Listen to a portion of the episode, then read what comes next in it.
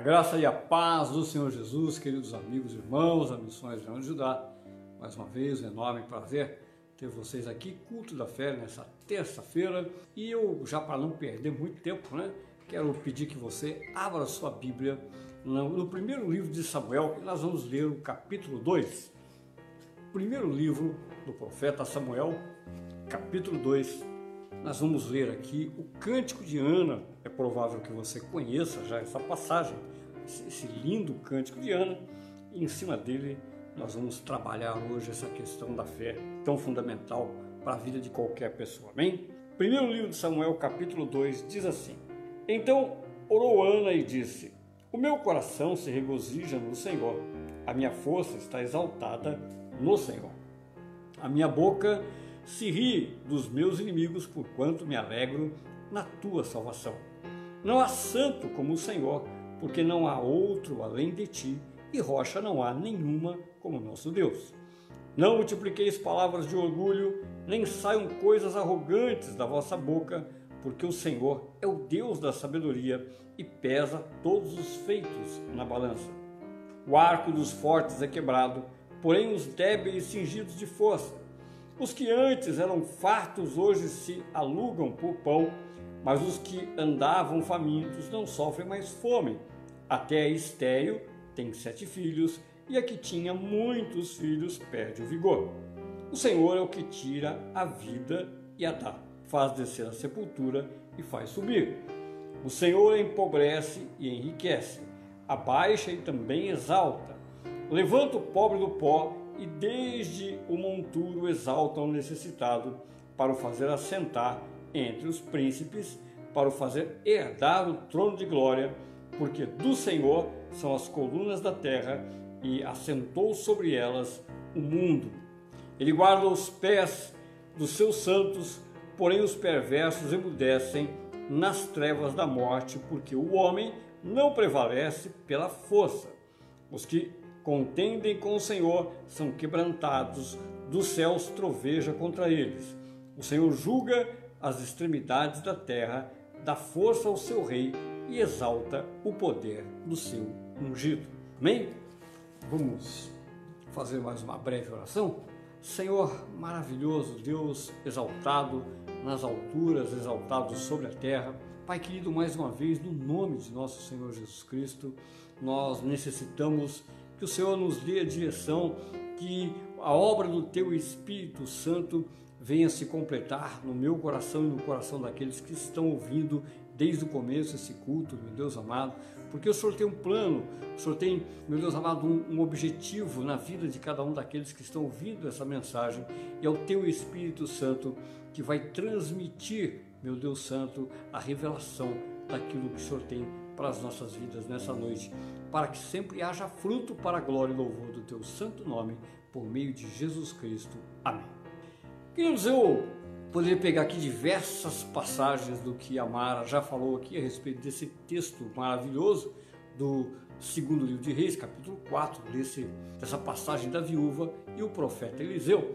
Ah, e alguns elementos que ela colocou com é, bastante precisão a respeito exatamente de nós não desistirmos. Porque eu não devo desistir, porque eu devo é, confiar. Uma questão muito óbvia, você pode entender aí nesse contexto que a Mara trouxe, e você pega esse cântico de Ana, você vai ver que Deus é aquele que interfere na circunstância. Eu vou gastar um tempinho aqui fazendo uma introdução, porque eu tenho certeza que se você entender essa introdução, isso vai enriquecer aquilo que você já ouviu da Mara e vai enriquecer aquilo que também o Senhor colocou no meu coração. É preciso entender desde a criação, Deus ele estabeleceu a criação um mecanismo perfeito para que todas as coisas funcionassem, ok? Nós sabemos que quando Deus criou o mundo, que está lá em Gênesis capítulo 1, capítulo 2, antes da queda do homem, tudo era perfeito, tudo andava de acordo com o mecanismo que Deus projetou. Tudo andava de acordo com a luz, tudo andava de acordo com o poder da vida. Deus criou todas as coisas, colocou o homem no centro de tudo, deu ao homem toda a autoridade para conduzir o planeta. eu creio que você sabe, você já deve ter ouvido eu falar algumas vezes isso. Por exemplo, não existia nenhum problema, nenhuma fruta que tivesse qualquer defeito, elas eram perfeitas. Não existia nenhum tipo de doença nas frutas e nem nos animais. Nenhum animal morria. O homem não comia carne, o homem não matava animal, não havia morte. Não existia morte, ok? Não existia morte, tudo era perfeito, mecanismo perfeito, o homem dominava sobre tudo, todos os outros seres respeitavam a autoridade do homem, feito à imagem e semelhança de Deus. O ar não tinha poluição, a água era totalmente limpa, né? tudo era perfeito, perfeito mesmo.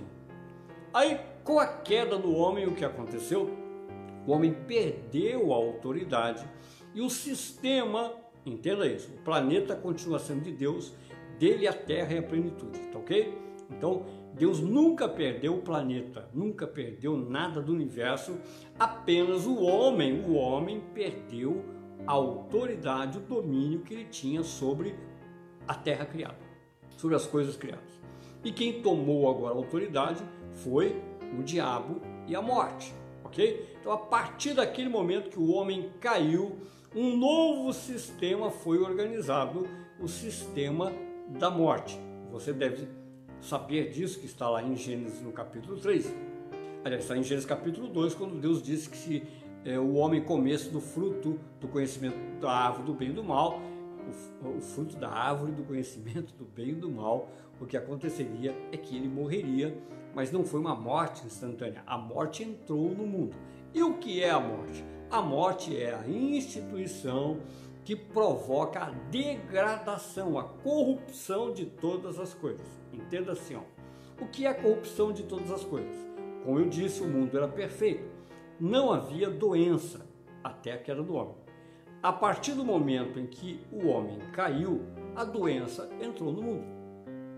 Então, o sistema criado pelas trevas produz a doença, produz a enfermidade. O sistema dominado pelas trevas produz a tristeza. O sistema dominado pelas trevas produz a podridão dos frutos, a corrupção de qualquer coisa. A nossa carne apodrece, envelhece.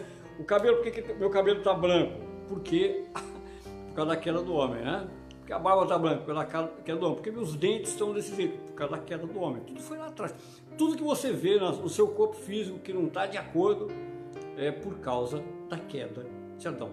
Então o sistema corrompeu todas as coisas, porque o seu bichinho fica doente, porque seus filhos ficam doentes, porque a água está suja, porque o ar está poluído, então, esse sistema das trevas, ele veio para escravizar a humanidade. Por que, que o diabo não nos mata imediatamente? Existem duas razões. A primeira, porque Deus não deixa. Deus permanece soberano, ok? A segunda, porque também não interessa para ele matar toda a humanidade. Porque, na verdade, o homem está debaixo do governo dele. E ele só consegue eu não vou colocar aqui que ele se alega, porque o diabo não tem alegria, tá? O diabo, eu, eu tenho certeza disso, que não existe nenhum ser no universo mais infeliz do que o diabo, ok? Mas assim, é, ele perde o domínio, ele perde o prazer de dominar, de reinar, de fazer o mal, de trabalhar contra Deus. Então o sistema que opera por meio das trevas é a oposição do bem, é a oposição da vida é a oposição da luz. E todas as pessoas do mundo, desde Adão até o último que ainda vai nascer, todas as pessoas do mundo estão sujeitas a esse sistema, porque o próprio Deus sujeitou, como está lá em Romanos capítulo 8. Não é o diabo que está dominando, é Deus que domina, mas o próprio Deus sujeitou a humanidade debaixo desse sistema. Por quê? Porque foi o próprio homem que perdeu a autoridade. Deus avisou Adão. Como Adão não obedeceu, caiu nessa armadilha e o homem, a humanidade toda, se tornou escravo. Qual é a única forma? Qual é a única forma de me livrar disso? Eu quero agora criar um cenário que talvez você fique espantado, mas é importante você entender esse cenário.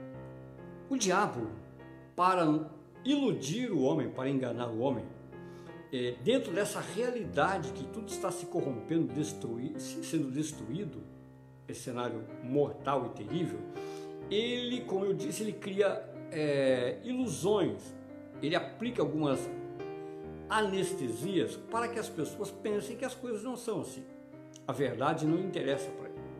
O diabo é o pai da mentira e ele quer te enganar, ele quer me enganar, ele quer enganar a humanidade toda. Então, o que ele faz? Dentro desse sistema que é corrompido, é um sistema de poder, ele então permite ou faz propaganda de que as coisas vão melhorar. Porque os governos vão fazer isso, vão aplicar determinadas medidas, porque a água está sendo agora destruída, porque o problema do aquecimento eh, global está sendo tratado, o homem, a ciência, então eu não vou enfeitar muito aqui. Ah, outra coisa, você hoje pode ter lazer gratuito, você tem internet, você tem isso, tem aquilo, a vida que você tem que desfrutar é essa mesmo, continue olhando para a vida é, com vontade de gozar a vida, de aproveitar a vida. Esse é o sistema do mundo. E vou repetir para que você não, não pense é, errado. Todo, todas as pessoas, desde Adão até o último que vai nascer, está sujeito ao sistema, inclusive eu e você. Nós estamos sujeitos ao sistema. O sistema está rodando aí. Então nós estamos aqui agora tratando da palavra de Deus tratando das coisas de Deus, mas o mundo está rodando debaixo do sistema das trevas. O mundo continua operando debaixo do sistema das trevas. O que aconteceu com a viúva, com, com a viúva não, com o marido da viúva? Ele morreu, ele era um profeta. Você ouviu a Mara trazendo mensagem? Ele era um profeta servo de Deus. Ele era um homem temente a Deus, ele obedecia a palavra de Deus. O que aconteceu com ele? Morreu. Morreu e deixou a viúva com dívida, com dois filhos e dívida. É o sistema. Veja que é o sistema. É, é, nós não estamos falando aqui que esse profeta era um pecador filho do diabo, não. Ele era um filho de Deus que morreu de uma forma prematura. Nós não sabemos como ele morreu, mas ele morreu antes da hora. Deixou a esposa e os filhos e deixou dívida, ok? Então veja que todos nós estamos sujeitos a isso. Os seus problemas, eles acontecem devido ao sistema. O, o que estava acontecendo com Ana antes de Ana declarar, fazer essa, esse cântico, né? expressar esse cântico? Ana era estéril. Ela não podia ter filhos. E a inimiga dela, Penina, né, a rival dela, ficava é, fazendo chacotas dela durante toda a vida aquela disputa, aquele problema, e Ana se entristeceu grandemente, chorava e tudo mais, porque ela é estéril. O que é esterilidade? A esterilidade é um problema das trevas, é uma doença, é uma enfermidade que não permite que a mulher engravide. Perfeito? Então é uma doença, era um problema originado do pecado. E Ana, o que ela fazia? O que a Mara disse. Ela tinha um sonho. Qual é o sonho dela? Quero ser mãe. Eu quero ser mãe, quero dar ao meu marido que me ama, ela reconhecia que Eucana a amava, e eu quero dar um filho, varão, para o meu marido. Eu, eu quero que a minha vergonha, a minha vergonha seja tirada, quero que Deus faça isso, e eu quero dar um filho homem, um filho varão para o meu marido. Certo? Então, naquela época, principalmente, isso era muito importante que nascesse de preferência um homem. Biblicamente, se você conhece, você sabe que para aquela época isso era muito importante para qualquer família ter um, um filho varão, porque era ele que ia dirigir os negócios da família, era ele que eh, ia defender a casa, aquela, ia ajudar o pai, tudo isso era muito importante naquela época, tá certo? Ana era uma mulher de Deus, Eucana era um homem de Deus. Eles iam ao templo, eles iam a Siló todo ano, ao tabernáculo todo ano, para é, sacrificar a Deus, nas festas, todo ano, continuamente, eles povo de Deus, mas estava debaixo do sistema. Como eu e você estamos debaixo do sistema e na nossa vida acontecem problemas diários. E alguns problemas são mais graves e outros menos graves. Por exemplo, uma enfermidade. Né? No caso de Ana, é uma enfermidade, é, é estéreo e isso durou por muitos anos. No caso da viúva, então, muito mais grave, o marido morreu, nem foi enfermidade, foi falecimento. morreu e deixou dívida. E agora? A única maneira, a única maneira de sair da circunstância, a única maneira de fugir do sistema é através da intervenção da luz, da vida, somente através da intervenção de Deus. Não tem outro jeito. Não tem outro jeito. O mundo inteiro está aí. Você pode. Eu, eu vou dar mais um exemplo para você entender. Imagine que você está bem empregado. Você tem um ótimo emprego, você tem uma casa, tudo estável e você tem o seu plano de previdência, não, plano de saúde. Você tem o seu plano de saúde, um bom plano de saúde. E esse bom plano de saúde te oferece bons médicos. Então não se iluda achando que isso está fora do sistema, de jeito nenhum. Por melhor que seja o médico, por melhor que seja o plano de saúde, por mais recursos que você tenha, por melhor que seja o seu trabalho, você pode ser até um empresário. Tudo isso faz parte do sistema. Tudo isso é engendrado pelo sistema. Por quê? Você só tem isso, só age dessa forma, querendo se prevenir da doença que faz parte do sistema. Então, a pessoa que vive dessa forma, ela não está vivendo por fé, ela pode até viver com gratidão. Eu agradeço a Deus porque eu tenho recurso, tenho condição de pagar um bom plano de saúde, o meu plano é bom, tenho bons médicos que me assistem, é outra história. Eu tenho gratidão e reconheço que foi Deus que fez a minha vida. Amém. Mas isso não é viver por fé. OK? Não é porque na verdade a pessoa está presa ao sistema que arranca o dinheiro dela para que ela numa eventualidade, ela recorra ao médico. Ela ficou doente. Ela pertence, nós pertencemos ao sistema, ficamos doentes e recorremos ao médico. Então, veja que o sistema, ele cria uma máscara, uma ilusão, que muitas vezes não me permite entender o que realmente significaria ver a intervenção de Deus na minha vida. Então você vê no Cântico de Ana, nesse cântico que nós lemos, alguns pontos interessantes, como por exemplo, Deus é aquele que tira o pobre do monturo e o faz assentar nos lugares altos.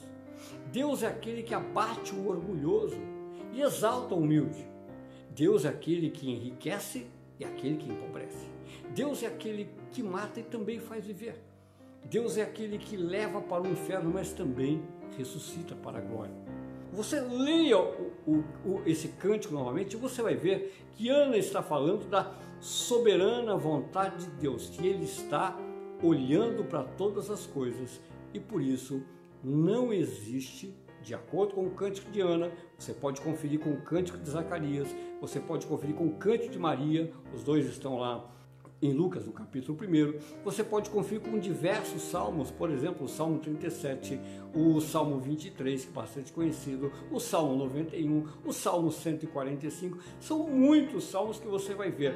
Na verdade, na verdade, nós nunca podemos dizer que o que está acontecendo na minha vida e na sua vida seja obra do acaso. Não, de jeito nenhum. Não é obra do acaso.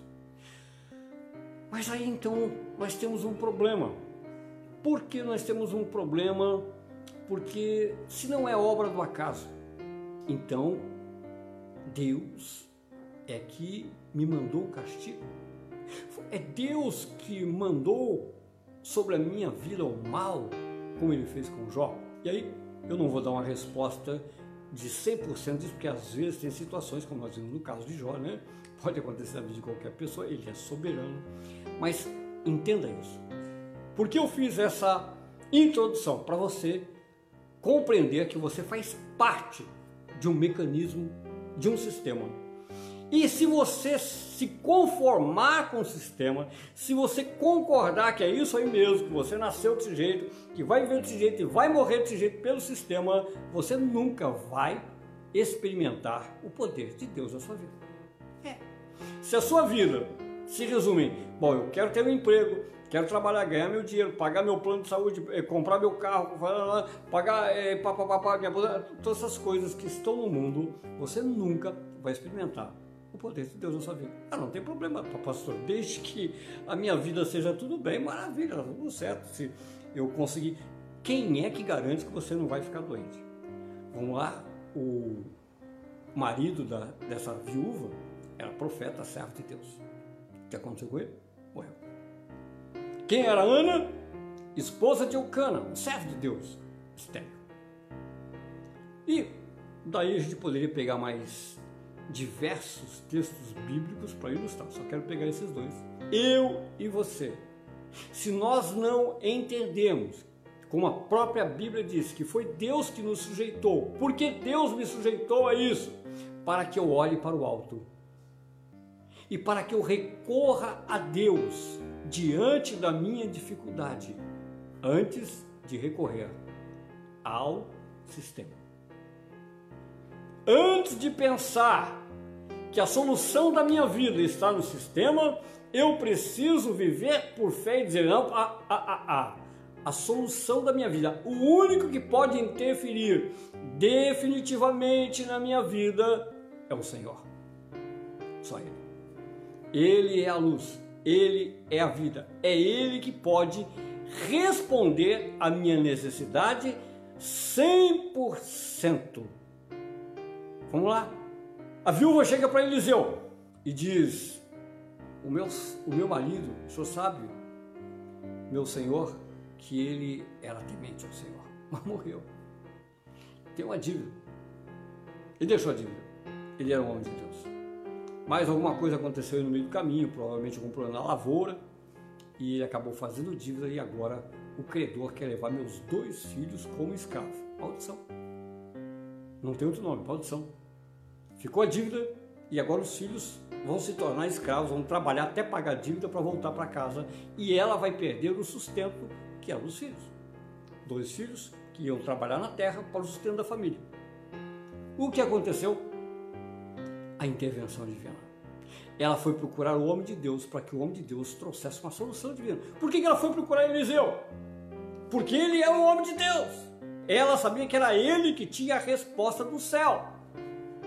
A circunstância está armada. Uma família de Deus vai ser escravizada agora pelo sistema. E ela recorre a quem? Ao homem de Deus. E a resposta do homem de Deus: olha, eu tenho uma resposta de Deus para você. Você faz o seguinte: vai na vizinhança. Não, primeiro ele perguntou: o que você tem em casa? Só uma botija de azeite. Maravilha, é suficiente. A gente só precisa de um pouquinho. E na verdade a gente só precisa disso para aumentar a tua fé, tá? Só para você ter uma experiência com Deus. Vai na vizinhança, pega todas as vasilhas e tal, e deita a botija e enche aquilo. Bom, você já, já ouviu o texto. Interferência nas circunstâncias. Interferência nas circunstâncias. Ana, chorando, chorando, Senhor, eu sou estéreo, eu sou estéreo, e chorando, chorando. E Eucana não podia fazer nada, porque tinha relação com ela, mas ela não ficava grávida. Não tinha como. Não tinha como. Até que um dia, que quando chegou o dia de Deus entrar com providência na vida dela, ela entra no templo e no, lá no, no tabernáculo está lá o sacerdote Eli e ela chorando e nem conseguia falar, só balbuciava por causa da dor e o Eli, o sacerdote, né, pergunta para ela, fala para ela, ô oh, filho de Belial, para de beber, você fica tomando todas aí, né? Para com isso. E ela fala, não, não, meu Senhor, eu, eu não sou filha de Belial, eu, eu sou filha de Deus. É que a minha dor é muito grande. Eu tenho sofrido demais na minha vida e eu não tenho força para falar. Aí ele, tá bom, que o Senhor conceda a tua petição e ali a partir daquele momento, naquela, naqueles dias, Eucana volta para casa com ela e ela engravida. Interferência. E da onde veio a interferência? Porque Deus, porque Deus agiu. Se você leu a abertura do culto, eu falei a respeito qual é a diferença entre a soberana vontade de Deus e mover a mão de Deus por oração. E é nesse momento que eu fico assim, sem compreender, porque tantos cristãos não oram, eu, eu não entendo. Eu, bom, você já ouviu falar tantas vezes que eu não entendo, eu não entendo mesmo, eu não consigo entender. Honestamente, eu não consigo entender porque a Bíblia é tão clara a Bíblia é tão evidente que realmente Deus está esperando ouvir a minha oração. Eu não estou dizendo aqui que a oração vai ser, a resposta vai ser sempre positiva. Não. Eu não posso ser mentiroso, não sou mentiroso. Não. Tanto que eu garanto para você, já falei isso diversas vezes, eu recebi muito mais não de Deus do que sim. Na minha vida de oração, na minha intensa vida de oração, eu tenho uma coleção de não enorme. Eu devo ter umas 5 toneladas de não e uns 200 quilos de sim. Mais ou menos assim. A proporção deve ser essa. Tem muito não. Mas não tem problema. Isso não me desanima em orar. Pelo contrário. Né? Porque o que me motiva é que eu sei que até o não de Deus é bom. É. Até o não de Deus é maravilhoso. Quando ele diz não, por quê? E aí é que vem a resposta daquilo que eu, que eu coloquei na, na abertura do culto. Qual é a diferença entre a soberana vontade de Deus e a resposta, mover a mão de Deus com o coração? É porque quando eu oro, eu não mexo na soberana vontade de Deus. Ele me diz não e pronto. Talvez você já tenha ouvido algum pregador dizer o seguinte: olha, você pode orar à vontade. Você não move o coração de Deus porque você ora. Então a minha Bíblia está errada. A minha Bíblia está errada porque a gente vê nos Salmos e vê nos Evangelhos e vê o Senhor Jesus orando.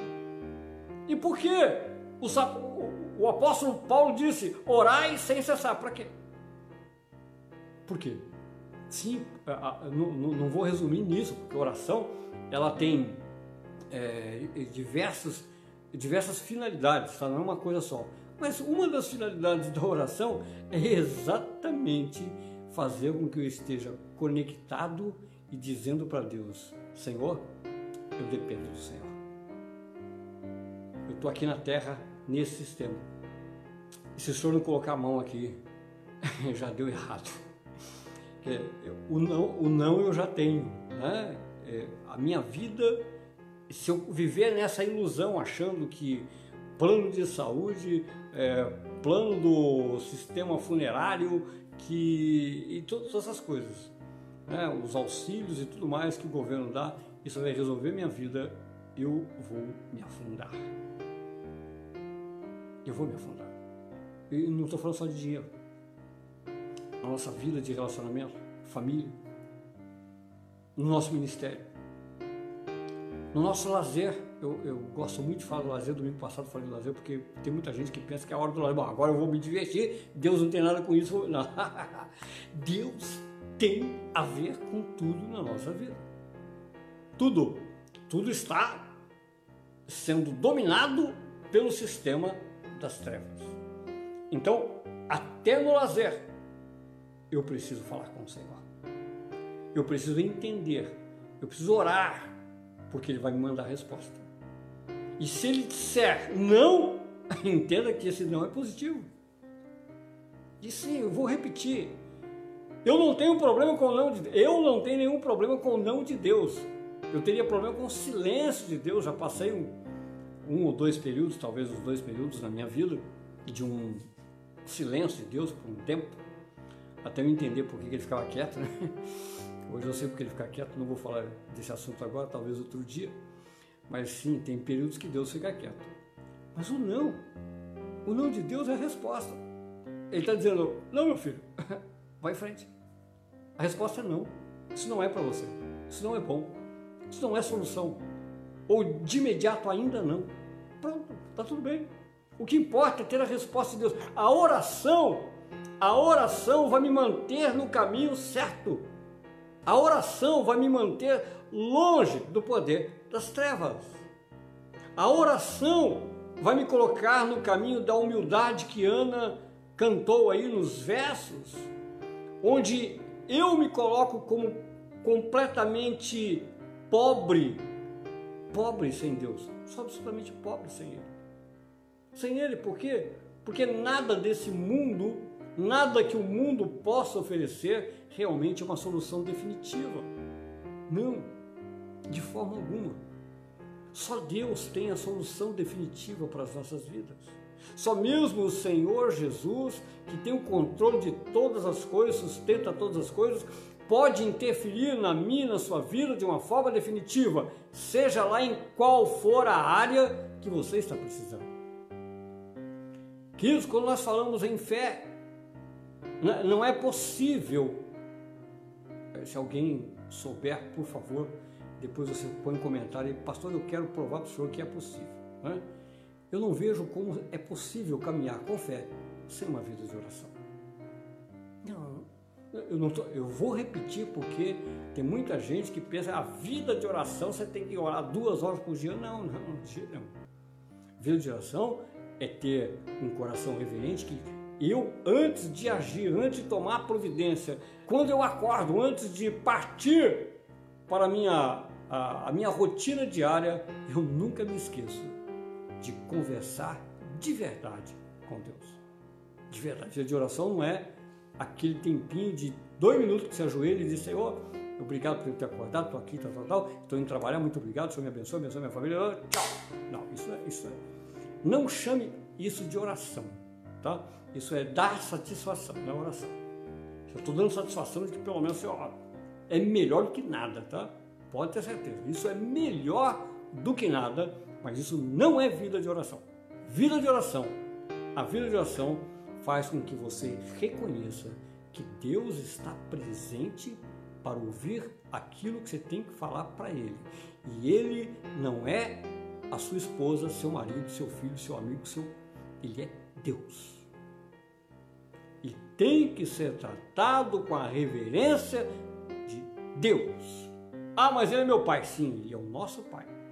E pai tem que ser tratado com respeito. Respeito. Então, vida de oração exige eu parar. Opa, eu não estou diante de homens. Eu não estou diante de amigos, embora Deus seja o nosso maior amigo. Eu estou diante daquele que é capaz de interferir em todas as coisas. Ele quer o meu bem e ele exige, ele, ele merece todo respeito, todo temor. Ele merece, ele é digno, ele precisa ser o primeiro na minha vida, porque eu dependo absolutamente dele. Dependo dele. E o que ele decidir é o melhor para a minha vida. Queridos, entendam isso. A soberana vontade de Deus, ela nunca deixou de agir e nunca vai deixar de existir. Mas a sua oração, Deus está esperando. Por quê? Porque, de acordo com a sua oração, se ele disser não, vou repetir, é porque não era para você. Mas ele está esperando para ver se realmente você reconhece que não está em você e não está em nenhum sistema do mundo a condição de mudar a sua vida definitivamente, mas nele em controlar todas as coisas e levar você aquilo que é a vontade boa, perfeita e agradável para a sua vida. Mas se você não orar, você está tomando um prejuízo enorme, enorme em qualquer área da sua vida. Por isso, hoje, você já ouviu a mensagem que a Mara trouxe a respeito da viúva. Você está ouvindo agora essa mensagem a respeito de Ana, né, esse cântico de Ana. Medite nessas palavras e tome uma posição. Tome uma posição. Somente Deus pode interferir na circunstância da sua vida. Bem, eu quero então fazer uma oração por você agora. Senhor amado, soberano, maravilhoso Deus, mais uma vez, Senhor, nós queremos te louvar, te agradecer por esse período, Senhor, delicioso que o Senhor nos concedeu, de nos aprofundarmos, Senhor, na verdade da Tua palavra, de entender a Tua majestade, a Tua soberania e da importância que o Senhor dá à nossa, à nossa oração, Pai. E eu peço agora em favor desse meu irmão, dessa minha irmã, eu peço agora em favor da família, das famílias, Senhor, meu Deus amado, desses meus irmãos, daqueles que ainda vão ouvir mais tarde, Senhor, para que haja um despertamento, meu Deus amado, haja uma conscientização e uma alegria no coração de saber que o Senhor é aquele que está pronto desde antes da fundação do mundo a interferir nas circunstâncias e mudar, meu Deus amado, a vida daqueles que estão encarcerados, escravizados nesse sistema do mundo, Pai. Em nome de nosso Senhor Jesus Cristo, Pai, ilumina esses corações, responde a oração dos meus irmãos agora, Pai, em nome de Jesus.